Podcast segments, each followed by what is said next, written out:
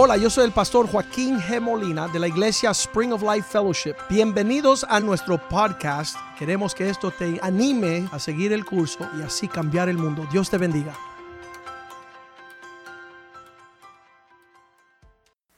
Padre, yo te doy gracias por este día.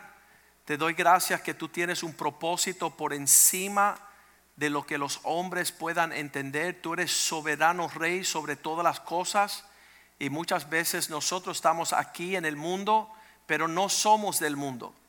Tú nos has puesto aquí como ovejas entre lobos. Tu pueblo es un pueblo maravilloso, sobresaliente por nuestra relación con el Dios del cielo. Nuestra paz no proviene de nuestras circunstancias, sino de tu presencia, que tú eres capaz de guardar en perfecta paz aquellos cuyos pensamientos permanecen en ti. Que tu palabra sea nuestro deleite, que tu palabra sea lámpara a nuestros pies y luz a nuestra senda. Que tú nos haga más sabio para esta salvación a través de tu palabra que nosotros no nos perdamos en los que dicen y los que dirán, sino que nosotros estamos siendo parte de un reino incomovible, nuestro gozo no pasará, nuestra paz está en ti y nuestra gloria ha de resplandecer en mayor aumento, por cuanto es tu presencia la que hace resplandecer nuestro rostro.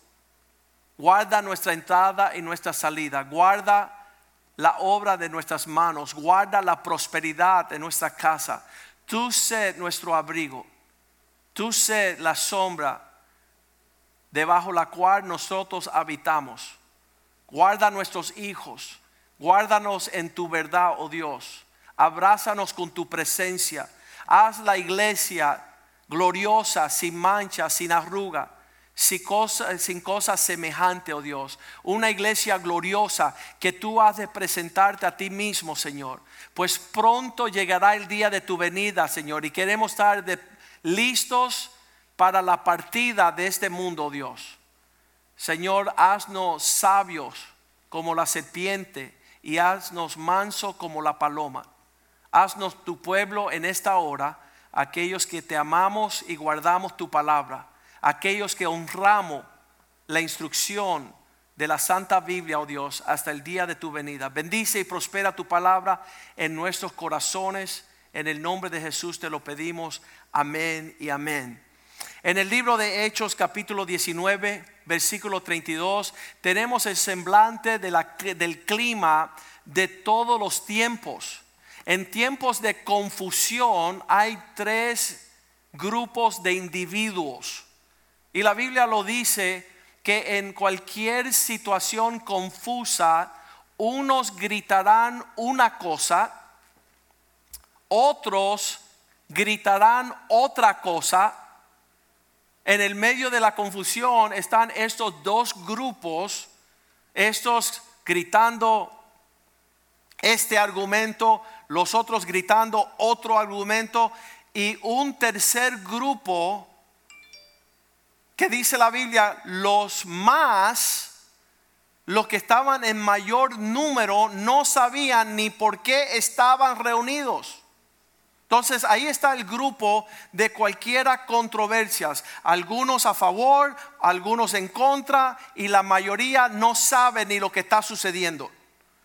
Y sabemos que en este tiempo los Estados Unidos, 70 millones de personas eligieron en estas elecciones por un partido y 70 millones eligieron por otro partido.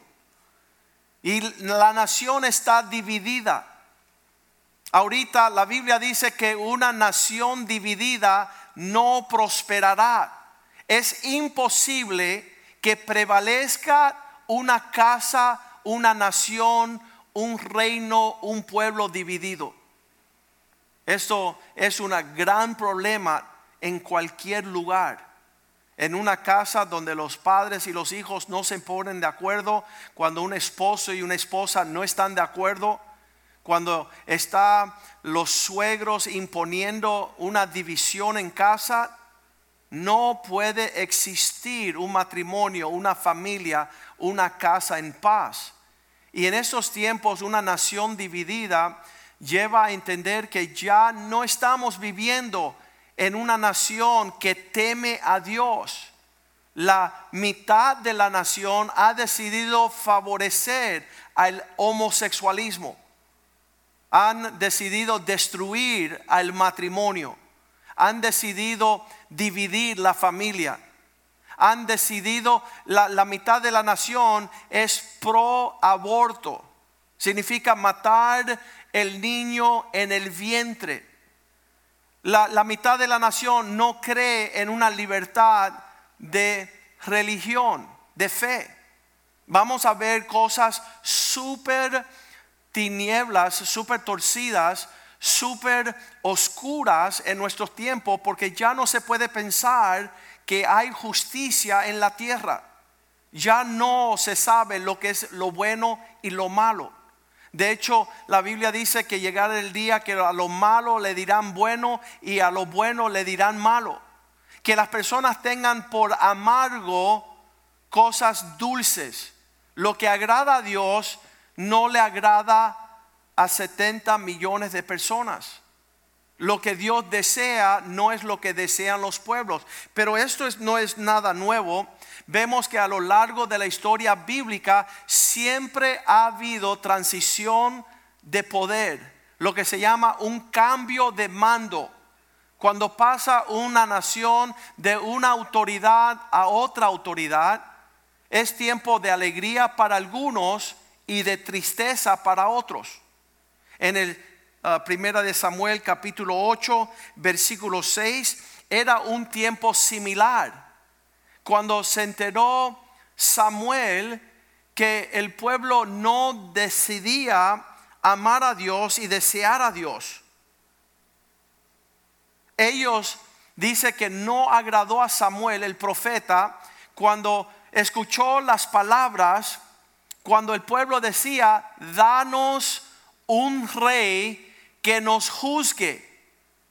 Dice que en ese momento el profeta se entristeció y Samuel oró al Señor.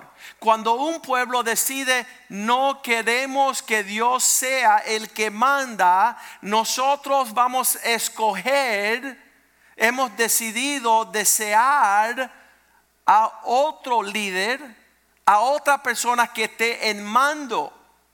Y cuando Samuel se pone triste y no estuvo a su agrado escuchar estas palabras, él habló con Dios, el cual respondió en el versículo 7, y Dios le respondió a Samuel, escucha la voz del pueblo.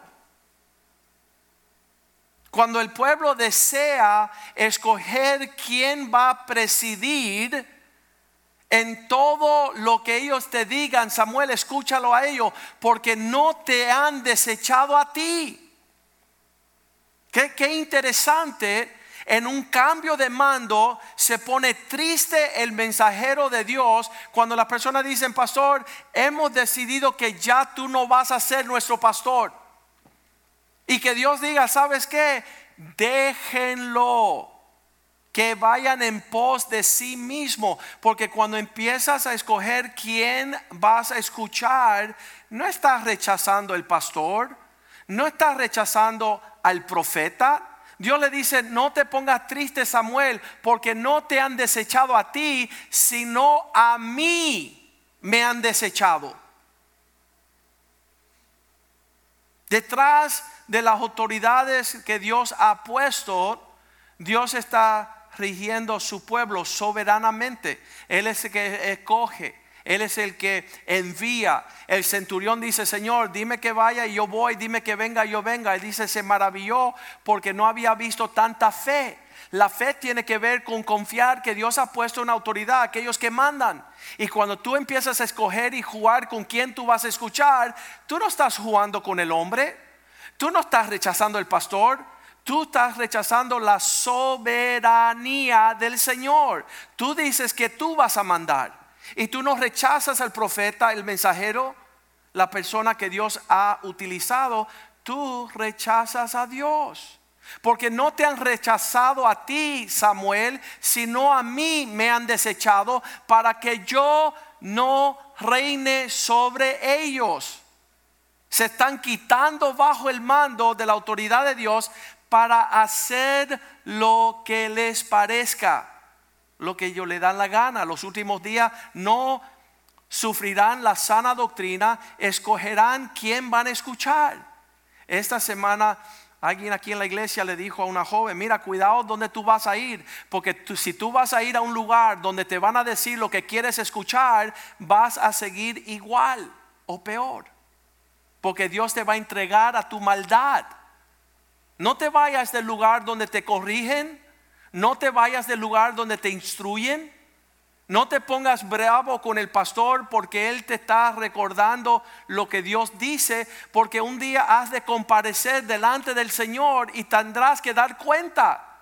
Y como hiciste lo que te dio la gana, como te dio la gana cuando te dio la gana, vas a encontrarte en un infierno donde está Satanás y todos los rebeldes que hicieron lo que le dio la gana, aquellos que se levantan en iniquidad a hacer lo que ellos desean, su propio consejo.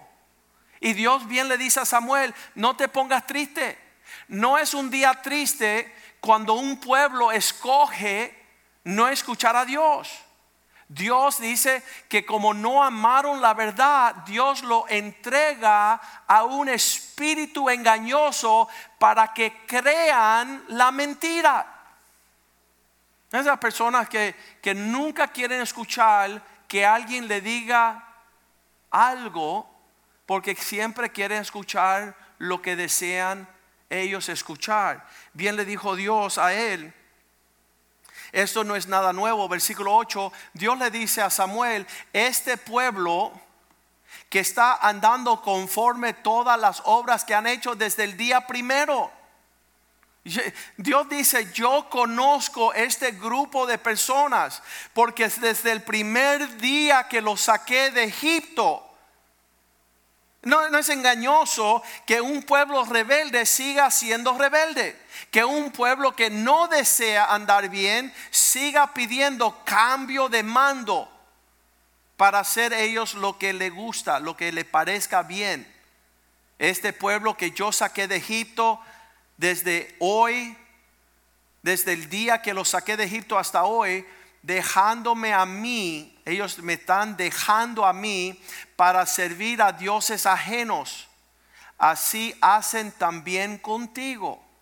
¿Sabes lo que está sucediendo? No importa cómo cambian la ficha, Dios conoce los corazones. Dios está observando a este pueblo de lejos. De hecho, Dios dice que Él no se involucra en los partidos políticos y los cambios de mando, en Juan 18:36, Él declaró, mi reino no es en este mundo. Qué tremendo estas palabras. Juan 18:36. Cuando le dice Cristo, mi reino no es de este mundo. Yo no me paro detrás de ningún partido político. Mira que los dos oran y los dos dicen, Dios está con nosotros. Y mira que Dios nos acompaña y Dios se reúne con nosotros. Y Dios los mira diciendo, mira, yo no soy ni elefante ni burro. Yo no ando en un sistema político porque mi reino no es de este mundo. Si mi reino fuera este mundo, hace rato Dios hubiera mandado sus siervos pelear para que yo no fuera entregado a los judíos, pero mi reino no es de aquí. Qué decepción para los pueblos pensar que Dios no viene a pelear a favor de ellos. Como le dijo el capitán de la hueste del Señor a Josué, cuando él le dijo, ¿estás con nosotros o en contra? Y el ángel dijo, ni a favor ni en contra, sino que yo represento al reino de los cielos. Yo tengo otra, otro nivel de búsqueda y autoridad y no está limitada esta tierra. Nosotros muchos tenemos que ir y cambiar de partido político en el sentido de decir, estoy aquí en otra asignatura. A mí me interesa testificarle a los demócratas, me interesa ganar a los republicanos, quiero testificarle a los liberales hasta los socialistas y los comunistas necesitan a Cristo. Yo no me puedo dar el lujo de tener un partido y aferrarme a una bandera cuando yo tengo otra bandera para levantar. Es la bandera de su amor sobre mi vida y el que tanto amó al mundo que dio a su Hijo a favor de todos, a favor de los comunistas, los ateos Cristo murió para salvar al más vil pecador. Y nosotros aprendimos allá el miércoles que nosotros somos del pueblo del Señor. Y tenemos que pensar como Él piensa y hablar como Él habla y andar según su corazón. Y muchos de nosotros hemos dejado el reino de Dios para andar en cosas políticas. Cuando Dios dice estas palabras, yo no soy de este mundo, Él trastornó el corazón de Judas. Judas era escariote, eh, la palabra hebrea sicario. Era un mafioso político pensando que Cristo iba a formar y forjar un ejército y un poder político para ganarle a los romanos parte del equipo de Jesús había unos Judas Escariota. Ah, la palabra Escariota significa sicario, dispuesto de matar a favor de el partido político que él se aferraba. Y dice la Biblia que ellos habían leído versículos como Daniel 2:44, que Cristo venía a establecer a un reino y que iba a destruir el poder del imperio romano y dice, en los días de estos reyes, el Dios del cielo levantará un reino que no será jamás destruido, ni será el reino dejado a otro pueblo. Desmenuzará y consumirá todos los reinos, pero él permanecerá para siempre. Judas veía en Cristo un partido político. Y cuando Cristo decía que su reino no era de este mundo y rechazaba ser coronado como rey terrenal, Judas rápidamente, dice la Biblia en Lucas 22.3, que Satanás entró a su corazón. Cuando él supo que ya Cristo no era un Mesías en el sentido de un rey que iba a derrocar al imperio romano, Dice que Satanás entró en él, Judas por sobrenombre e Iscariote, el cual era uno de los doces. Y cuando entró Satanás a su corazón, versículo 4, él fue directamente a los principales sacerdotes y los jefes de guardia del templo para entregar al Señor para ver cómo Él le entregaría a Jesús. Cuando tú estás andando en situaciones de partidos políticos, tú cambias de bando rápido cuando te sientes traicionado. ¿Dónde está Dios? ¿Cómo Dios va a permitir la injusticia? Versículo 5 lo entregó por 30 pedazos de plata. Ellos se alegraron y se convinieron a darle dinero versículo 6. Y él se comprometió y buscaba la oportunidad de entregar a Jesús a espaldas del pueblo. Qué tremendo que Cristo no se presentó para defender un imperio y una nación terrenal. Él decía, mi reino es celestial. Mateo 26, 52, él dice, no sabes que si yo quiero, le pido al Padre y él me mandaría decenas, 26, 52, decenas de ángeles que viniesen a protegerme. 2652, ajá. Cuando decían, vuelve tu espada a su lugar, porque todos los que toman espada perecerán por la espada. Versículo 53. ¿Acaso piensas que no puedo ahora orar a mi Padre y que Él me daría doce legiones de ángeles para venir a, a cambiar la situación?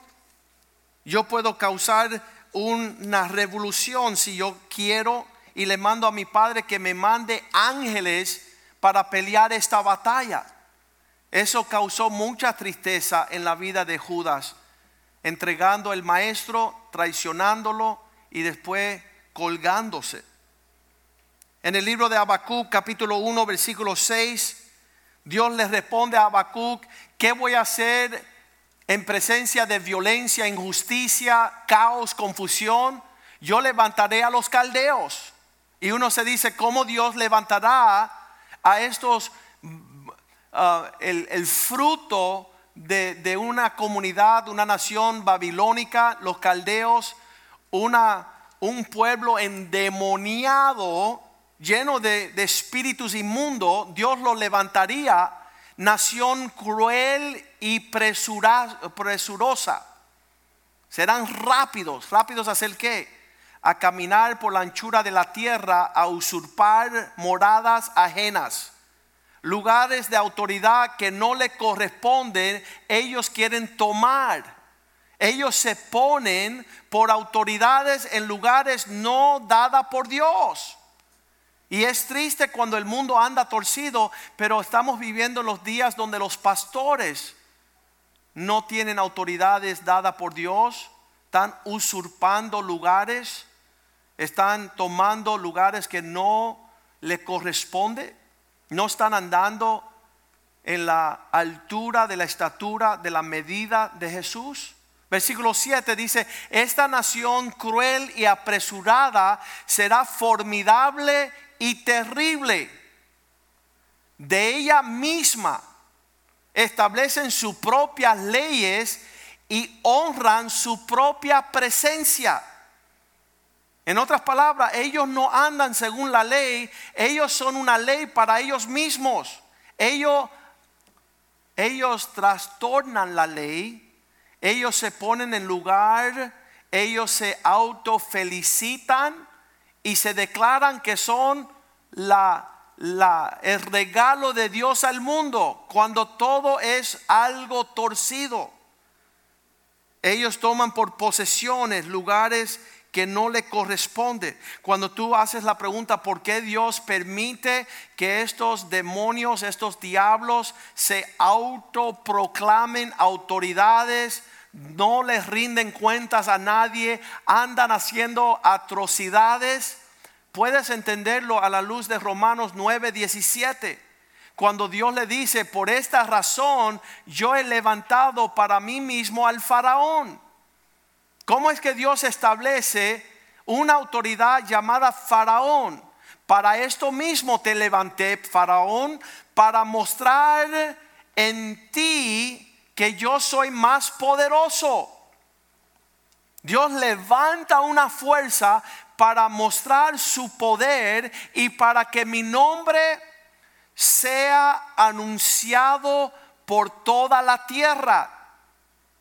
Yo digo, bueno, ven acá, si Jezabel ha de tomar la nación, vamos a necesitar un montón de Elías, un montón de Jehús, un montón de hombres dispuestos a pelear en medio de la batalla. Significa, um, mientras que se, se levanten estos poderes, la iglesia tiene que ser más poderosa. Tiene que mostrar mayor fuerza espiritual. Cuando Dios permite levantar al faraón es para mostrarse, Él dice, como vasija tú te levantaste, pero yo te quebrantaré. En tu arrogancia te levantaste para proclamar una cierta autoridad, pero yo vendré a destruirte para mostrar el señorío de mi poder. Dios siempre más poderoso, Dios siempre más capaz. Aun cuando se abruman en contra de Él, Dios prepara todas las circunstancias para obtener la victoria. Éxodos capítulo 13, versículo 17, Dios dice, cuando yo los saqué de Egipto, yo no los llevé por un camino fácil. Yo lo, los pude haber entregado a la tierra prometida en nueve días, máximo once días. Semana y media hubiera durado la jornada para la tierra prometida. Tierra que fluye leche y miel. Nueve, once días semana y media y ya estuvieran en la nación que fluye con leche y miel. En Éxodo 13, 17 dice que Dios, cuando el faraón dejó ir al pueblo de Dios, Dios no los llevó por el camino de la tierra de los filisteos, aunque estaba más cerca el camino. Era más fácil la vía para la tierra prometida. Dios no escogió lo fácil y lo cercano, sino que Dios dijo para que no se arrepienten cuando tengan que pelear la guerra. ¿Por qué la guerra? Porque en la tierra prometida habían siete naciones y 31 reyes, más fuerte que ellos. Entonces Dios no lo pudo llevar por el camino fácil y corto, sino que Él tenía que adiestrar a un pueblo, disciplinarlos y prepararlos para pelear. Y esto es una pelea espiritual. Dios quiere que la iglesia sepa orar, sepa testificar, librar a los cautivos, sacar fuera demonios, poder ayunar poder buscar el rostro del Señor. El Señor no nos hace camino fácil, no es el camino más corto, no es la senda que, que se acerca con más libertad. Versículo 18 dice que Dios escogió el desierto. Mas él, Dios hizo que el pueblo tomara tiempo por el camino a través de desiertos del Mar Rojo y subieron los hijos de Israel de Egipto armados.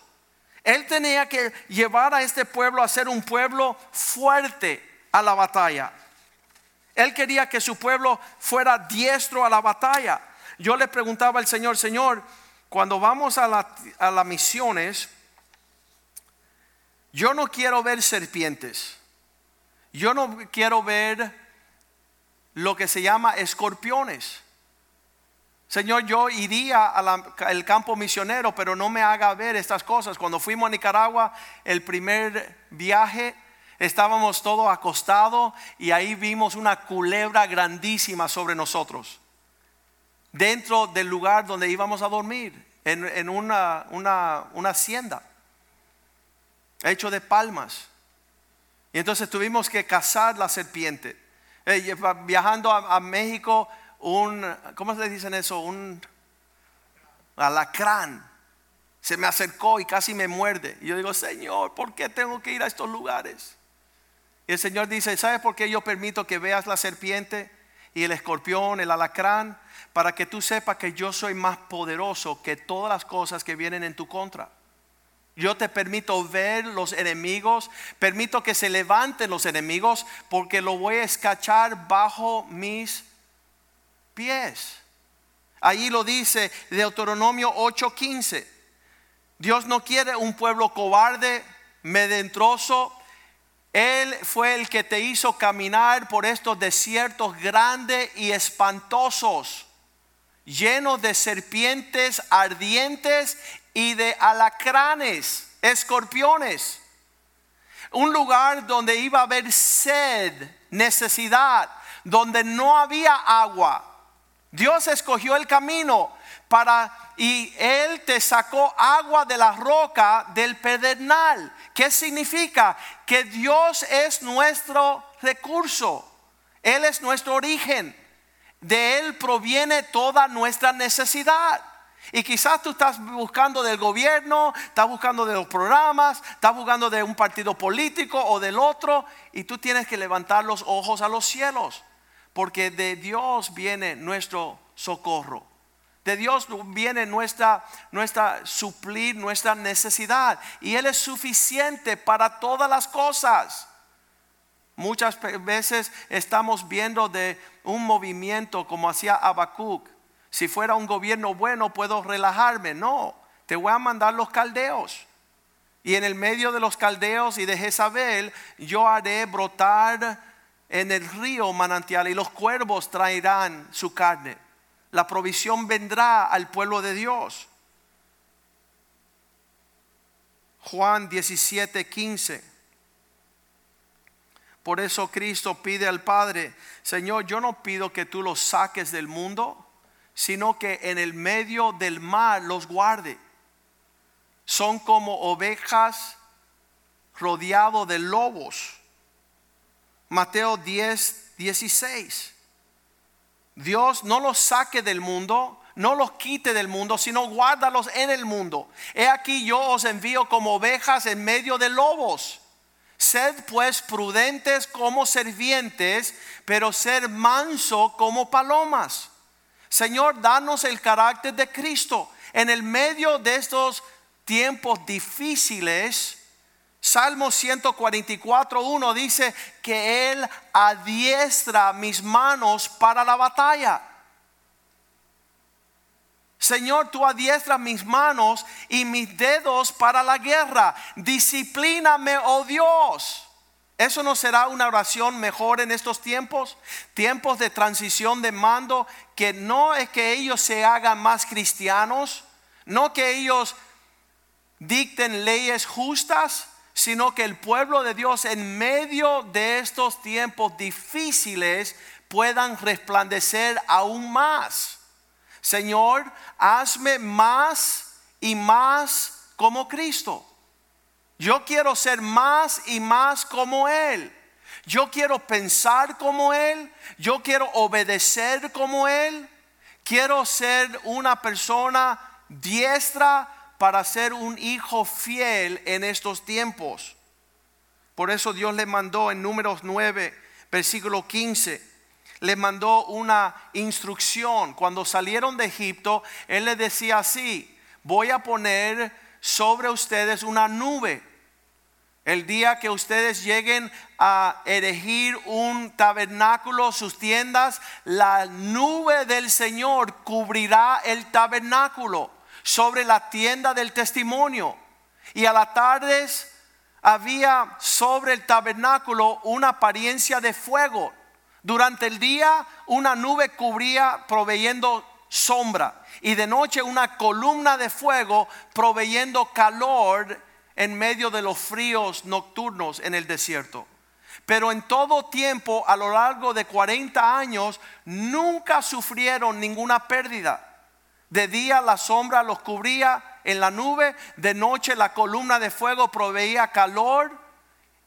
Dice la Biblia en el versículo 16, cuando la nube continuaba cubriendo de día y de noche en apariencia de fuego, versículo 17. Ellos fueron disciplinados y entrenados. Cuando se alzaba la nube, los hijos de Israel partían y en el lugar donde la nube paraba, allí encampaban los hijos de Israel. Ellos sabían cuándo entrar y cuándo salir, siempre bajo la nube del Señor. Y en este tiempo usted tiene que aprender cómo habitar al abrigo del Altísimo. Cómo estar bajo la sombra del Omnipotente. Versículo 18. Saber cuándo entrar y cuándo salir. Al mandato del Señor, los hijos de Israel partían y al mandato del Señor acompañaban. Todos los días que la nube estaba sobre el tabernáculo, permanecían acompañados, acampados. Versículo 19. Cuando la nube se detenía sobre el tabernáculo muchos días, ellos guardaban la ordenanza del Señor y no se movían. Versículo 20. Cuando la nube estaba sobre el tabernáculo pocos días, el, al mandato de Jehová encampaban. y el mandato de Dios partían. Versículo 21. Cuando la nube se detenía desde la tarde hasta la mañana, o cuando la mañana la nube se levantaba, ellos partían. Y si no había un día, a la noche la nube se levantaba, entonces partían. Versículo 22. Y o si dos días o un mes o un año, mientras la nube se detenía sobre el tabernáculo, ellos permanecían sobre él. Los hijos de Israel seguían acompañados, acampados y no se movían. Mas cuando ella se alzaba, ellos partían. Versículo 23.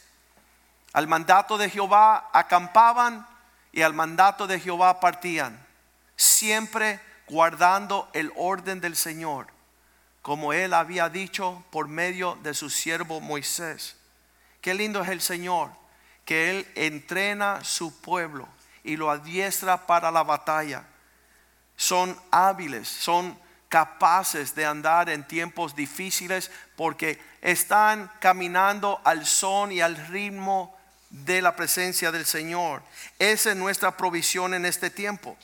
En el tiempo de Moisés, en el, en el libro de Éxodo 32, nada más que se apartó un ratito Moisés y ellos enseguida levantaron a otro en su lugar y ellos celebraban a un Dios falso. Éxodo 32, versículo 1.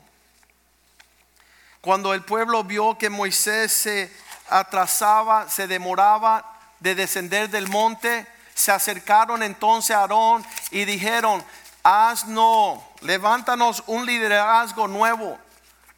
Haznos dioses que vayan delante de nosotros.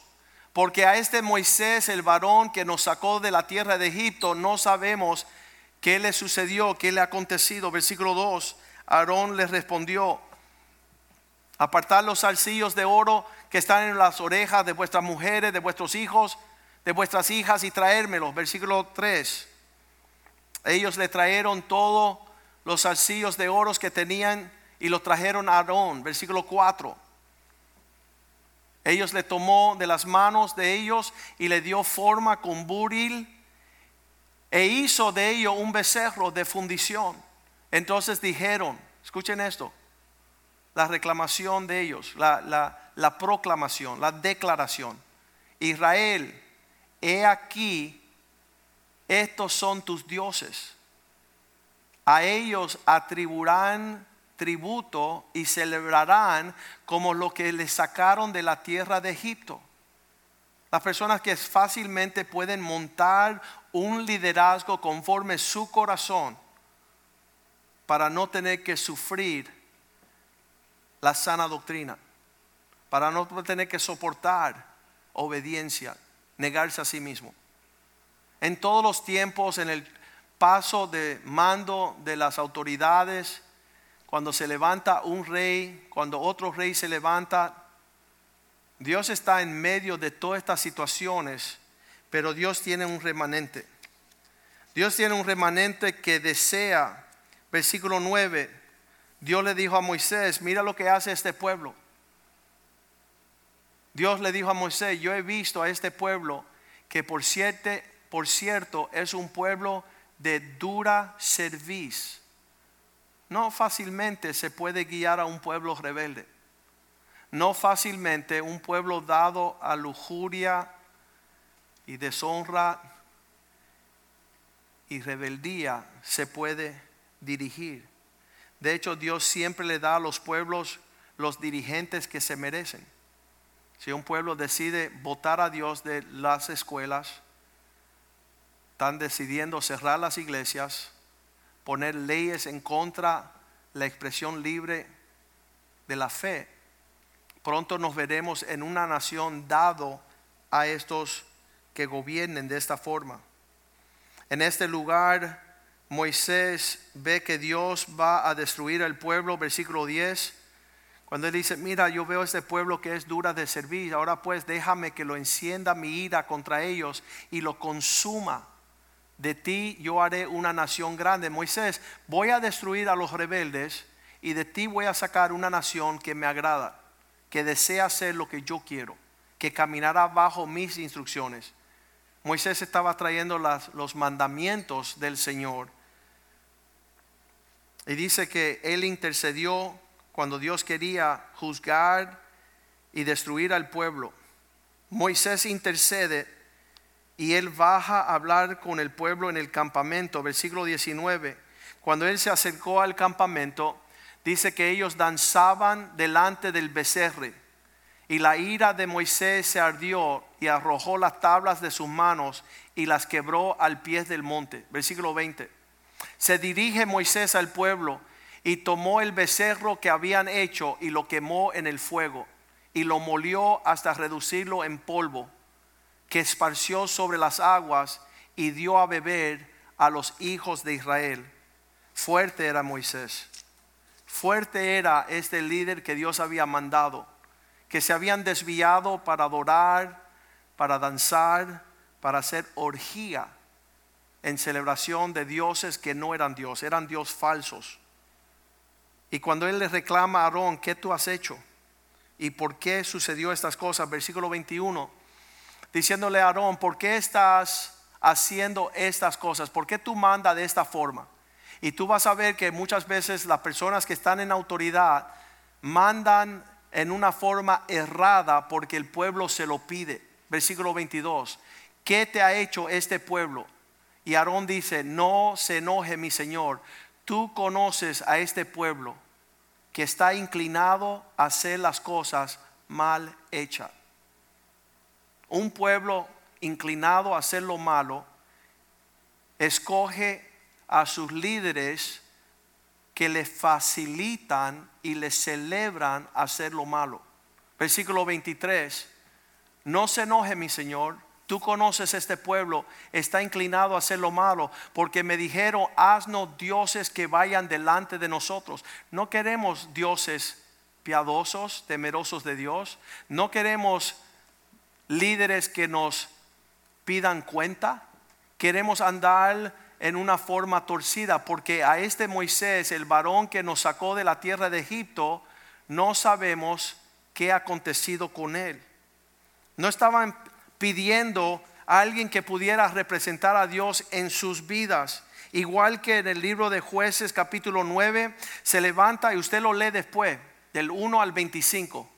Pero eh, jueces 9, versículo 1 dice que Abimelech se levantó en contra de sus hermanos, hijo de Gedeón. Habló con ellos con su familia, con toda la familia de la casa de su padre y de su madre, diciendo, versículo 2, escuchen bien, os ruego que digáis en oídos de los demás de Siquem, ¿qué parece mejor? Que os gobierne 70 hombres, todos los hijos de Gedeón, o que gobierne uno solo. Acordaos que yo soy hueso vuestro y carne vuestra. Es mejor que manden 11 pastores o que yo dicte dónde yo voy y cómo yo voy. Versículo 3. No quiero que me den razón de parte de Dios. Y hablaron por él a sus hermanos de su madre en oídos de todo en Siquem todas estas palabras y el corazón de ellos se inclinó a favor de Abimelech. Porque decían, él es nuestra pana, él es nuestro hermano. Vamos a andar en una onda con él mejor, nos cae bien sentimos que nos lleva mejor que los 70 hermanos, por lo cual él reunió a todos sus hermanos. Y dice la palabra de Dios en el versículo 5 que ellos llegaron a la casa de su padre y mató a sus 70 varones hermanos. Sobre una misma piedra quedaron todos muertos. Solo escapó Jotán Jotán se escondió y les pidió cuenta cómo usted quiere proceder en un liderazgo habiendo matado todos los hermanos justos. Es importante saber que en toda esta transición de mandos y de poder, muchas personas se inclinan hacia lo humano, a usurpar, a matar, a destruir, a imponerse. Finalmente le alcanza el fuego del cielo. Jotán manda una uh, una advertencia, versículo 7. Cuando se lo dijeron a Jaután, fue y se puso en la cumbre del monte, alzando su voz, clamó, oírme varones de Siquem, y así os oiga Dios, versículo 8. Fueron una vez los árboles a elegir a un rey sobre sí y dijeron al olivo, reina sobre nosotros. Él dijo no. al higo le dijeron, reina sobre nosotros. Dijo no.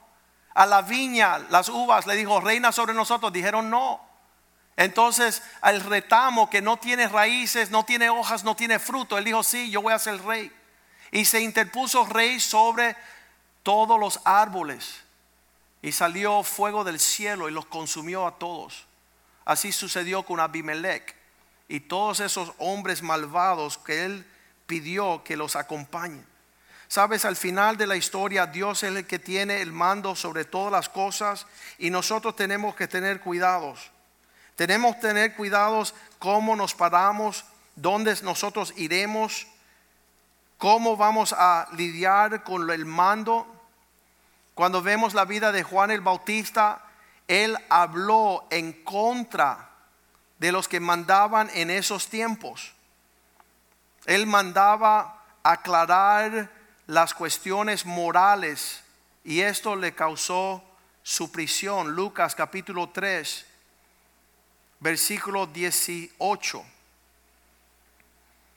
Él siempre eh, Juan el Bautista hablaba de la justicia de Dios y con esta y otras muchas exhortaciones, Juan el Bautista anunciaba las buenas nuevas al pueblo. Versículo 19, también Herodes que mandaba en esa región tetrarca, siendo reprendido por Juan a causa de Herodes, mujer de Felipe su hermano y de todas las maldades que Herodes había hecho. Él se paraba en la brecha a anunciar estas personas inmorales. Consecuencia de la cual, versículo 20 dice que lo echaron de mano y lo pusieron en la prisión. Sobre todas ellas añadió además esta y encerró a Juan en la cárcel y le costó la cabeza. Muchas veces tendremos que pagar un precio por ser el pueblo de Dios. Por pararnos en la brecha, anunciar y apelar al reino de los cielos e imponer lo que Dios ha decidido proclamar en la tierra. Sabes que Cristo vino y lidió con los saduceos, los fariseos, los escribas, el Sanedrén, todos los que pensaban que eran algo, y Él se mantuvo siempre en la voluntad de su Padre.